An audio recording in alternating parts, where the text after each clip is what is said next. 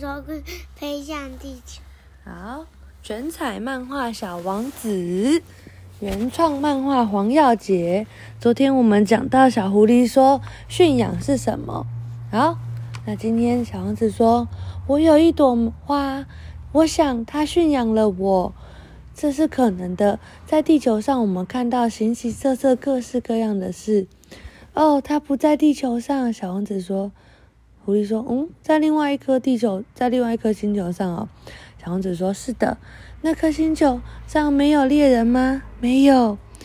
那么鸡呢？也没有。嗯，天底下没有十全十美的事。”我的生，呃，这是狐狸说，我的生活很单调，我捉鸡，猎人捉我，所有的鸡都是一样的，所有的人也是一样的，因此我感到有些无聊。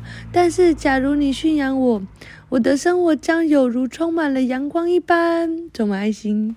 我将认识一种脚步声，它与所有的脚步声都不一样。嗯，鸟哒哒。其他的脚步声使我更往洞里躲藏，而你的脚步声则像音乐一样把我从洞里召唤出来。再说，你看到那边的麦田吗？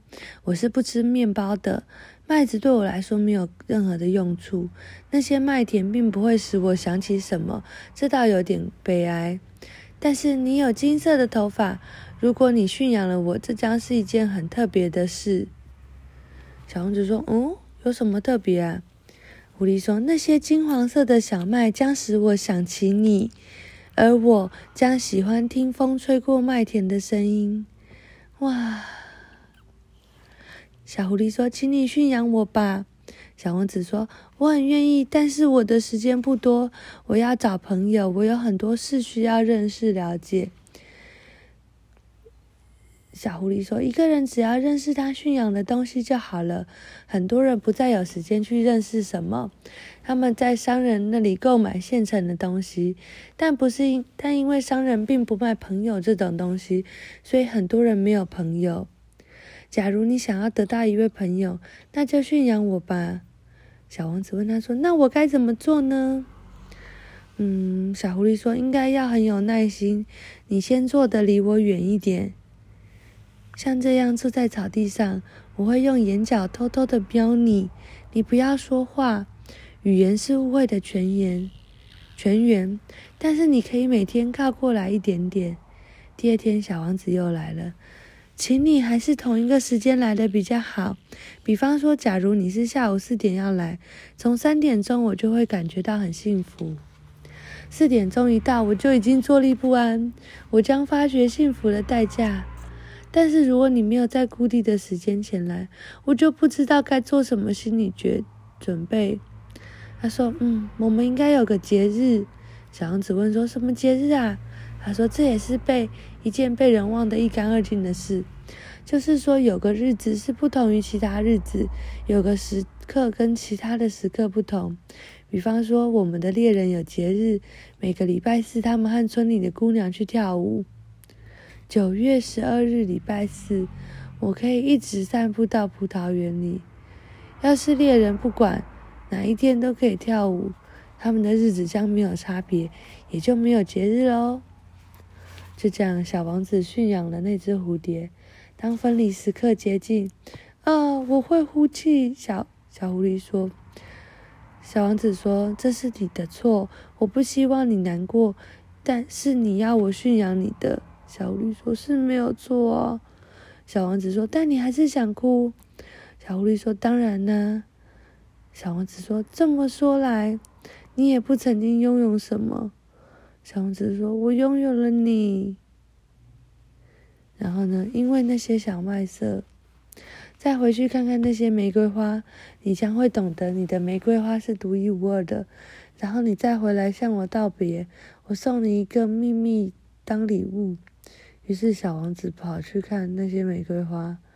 你们一点也不像我的玫瑰，你们是什么？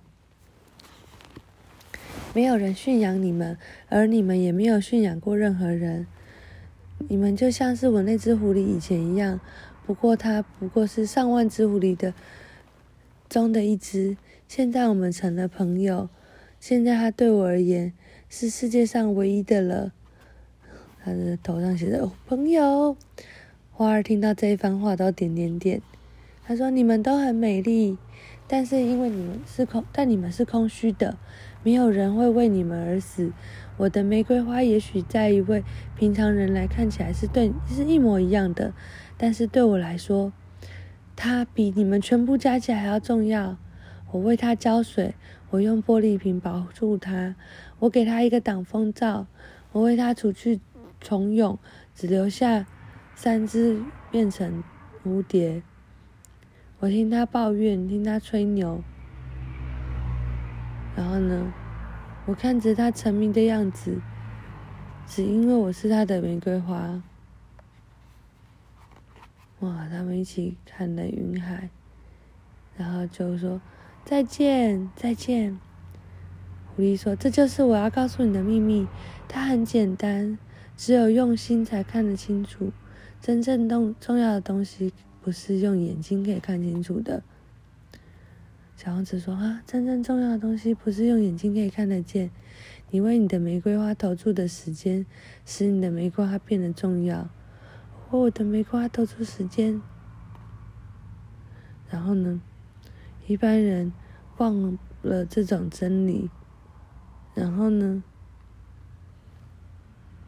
嗯。”你必须对你驯养的事物永远负责。我对玫瑰花有责任。好，果然讲完了。下一章，下一章。好，晚安。我们讲到一二一。